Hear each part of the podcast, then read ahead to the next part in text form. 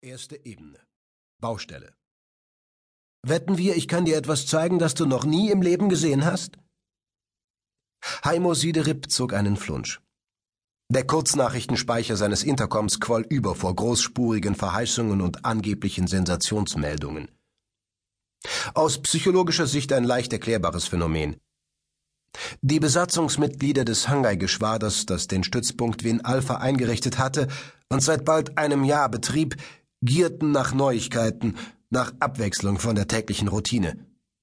Wichtigtuer, Spaßvögel oder sonstige einsame Seelen machten sich das schamlos zunutze. Allerdings lautete die mitgesandte Kennung Giato B3, und Heimos barnitischer Freund war zwar für ein loses Mundwerk und einen recht derben Humor berüchtigt, jedoch gewöhnlich kein Dampfplauderer. Ich setze zwei Schokoladenpfannkuchen mit Sirup, antwortete er schriftlich. Giato liebte Süßes. Wo steckst du? Im Orbit, kam umgehend Retour. Kann dir ein Shuttle schicken. Hast du Zeit?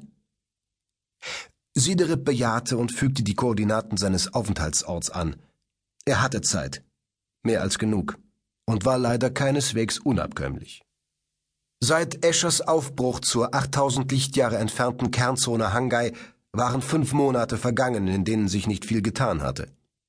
Sicher, die wissenschaftlichen Sektionen übertrumpften einander nach Kräften mit Auswertungen, Hochrechnungen und Prognosen. Aber all diese Erkenntnisse brachten die terranische Expedition in Wahrheit keinen Schritt weiter. Dao Lin Hai, die unsterbliche Kartanin, die das Kommando führte, verbreitete unermüdlich Zuversicht und motivierte die Mannschaft, positiv zu denken. Immer wieder betonte sie, dass jeder Tag, den ihr Brückenkopf mitten im Feindesland unentdeckt blieb, als Erfolg zu werten war. Das stimmte zweifelsohne. Trotzdem fühlte sich Heimo unnütz. Wegen der Abgeschiedenheit des Stützpunkts herrschte wenig bis gar kein Bedarf für einen auf Feldforschung spezialisierten Xenopsychologen.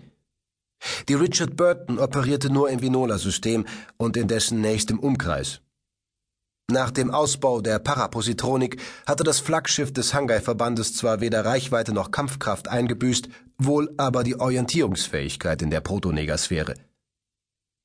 Alle anderen Einheiten hatten diese Orientierungsfähigkeit nie besessen und beschränkten sich deshalb ohnehin auf kurze Flugetappen, zumal die physikalischen Bedingungen in Hangai immer schwieriger wurden. Mit anderen Worten, de facto traten sie auf der Stelle. Als einzig voll bewegliches Raumfahrzeug der LFT in Hangai stand die Sol zur Verfügung. Sie pirschte mit Adlan und Ronald Tekena an Bord auf unentwegter Beobachtungsmission rings um den Kernwall Hangai. Irgendwann diese Woche sollte das Handelsschiff für einen kurzen Zwischenstopp nach Vinola 3 zurückkehren.